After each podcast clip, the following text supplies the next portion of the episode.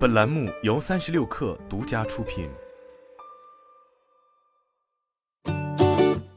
本文来自三十六氪，作者王玉婵。八月十七日晚，腾讯控股发布二零二二年二季报财报，Q 二腾讯实现营业收入一千三百四十点三四亿元，非国际会计准则净利润两百八十一点三九亿元。财报称，在第二季期间，腾讯主动退出非核心业务，收紧营销开支，削减运营费用，使公司在收入承压的情况下实现非国际财务报告准则盈利环比增长。接下来，公司将聚焦于提升业务效率，并增加新的收入来源，包括于广受欢迎的视频号中推出信息流广告，同时持续通过研发推动创新。本季度销售及市场推广开支同比下降百分之二十一至人民币七十九亿元。此外，自研上云三年累计节省成本三十亿元。受益于此，Q 二净利润同比下跌十七，较上季度净利润同比下跌百分之二十三，跌幅收窄。增值服务业务二零二二年第二季的收入为人民币七百一十七亿元，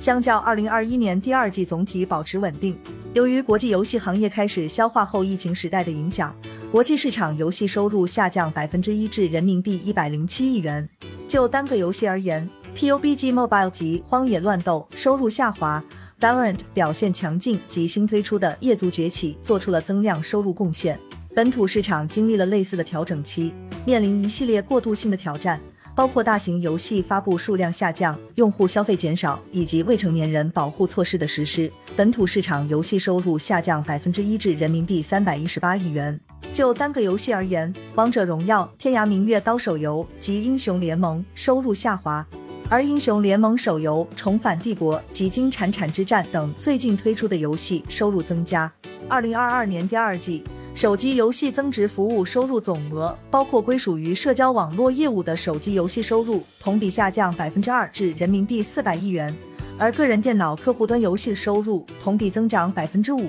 至人民币一百一十六亿元。社交网络收入增长百分之一至人民币两百九十二亿元。财报解释称，这反映了腾讯的视频号直播服务及数字内容订购服务的收入增长，而音乐直播及游戏直播的收入减少。Q 二财报显示，视频号的总用户使用时长超过了朋友圈总用户使用时长的百分之八十。视频号总视频播放量同比增长超过百分之两百，基于人工智能推荐的视频播放量同比增长超过百分之四百。日活跃创作者数和日均视频上传量同比增长超过百分之一百。微信于二零二二年第二季举办了一系列直播演唱会，每场均吸引千万级用户观看。本季度收费增值服务付费会员数同比增长百分之二至二点三五亿。腾讯视频付费会员数达一点二二亿。腾讯视频自制电视剧《梦华录》位居二零二二年六月全网播放量首位。根据 Quest Mobile。腾讯视频在二零二二年六月的移动端日活跃账户数比其最接近的同行领先百分之二十以上。